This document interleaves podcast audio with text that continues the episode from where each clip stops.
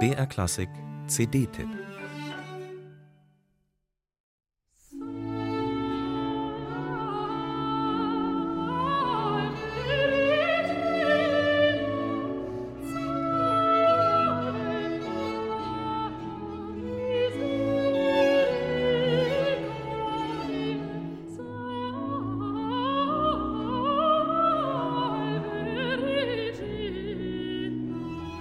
Keine Frage. Vieles war vor 250 Jahren ganz anders als heute. Und doch gibt es Dinge, die sich kein bisschen verändert haben. Fast 40 Jahre lang war jemand in seinem Beruf geschätzt und erfolgreich.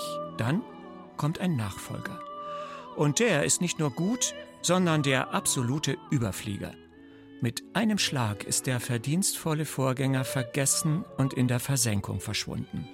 Kein Hahn kräht mehr nach ihm.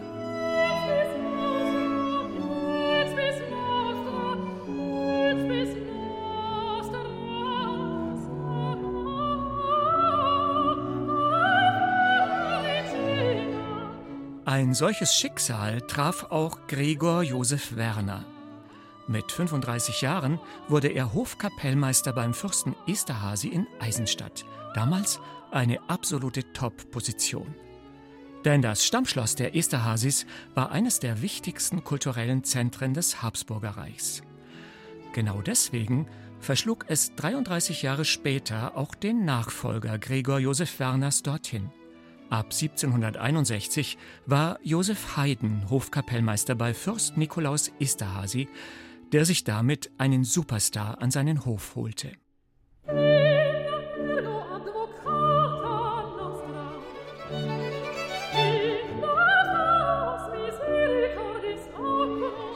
Das norddeutsche Barockensemble La Festa Musicale und vier exzellente Vokalsolisten haben unter Leitung von Lajos Rovatkoi geistliche Werke von Gregor Josef Werner aufgenommen. Alle beruhen sie auf dem mittelalterlichen Text Salve Regina und verherrlichen Maria, die Himmelskönigin. Schöne Beispiele für Sakralkompositionen aus der ersten Hälfte des 18. Jahrhunderts sind das. Sie zeigen einen versierten Komponisten, der deutlich hörbar im Spätbarock wurzelt und sich dann aber dem neu aufkommenden galanten Stil der Frühklassik zuwandte. La Festa Musicale musiziert nach allen Regeln historischer Aufführungspraxis, entführt schwungvoll in die Zeit von Puder und Perücken und lässt die zuweilen dann doch etwas konventionell gestrickten Partituren Werners farbenreich aufleuchten.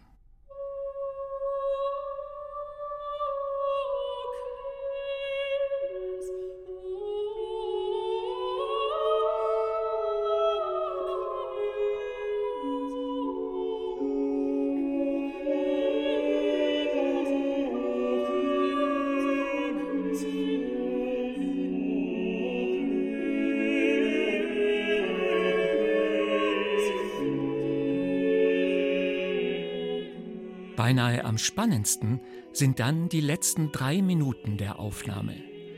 Als Schlusspunkt singen die vier Vokalsolisten nämlich ein kurzes A cappella-Stück, in dem sich unerwartet eine komplett andere Welt auftut. Gregor Josef Werner ist hier nicht der höfisch galante Meister des 18. Jahrhunderts, sondern ein gelehriger Schüler des großen Renaissance-Komponisten Palestrina mit seiner strengen, makellos ausgearbeiteten Vokalpolyphonie.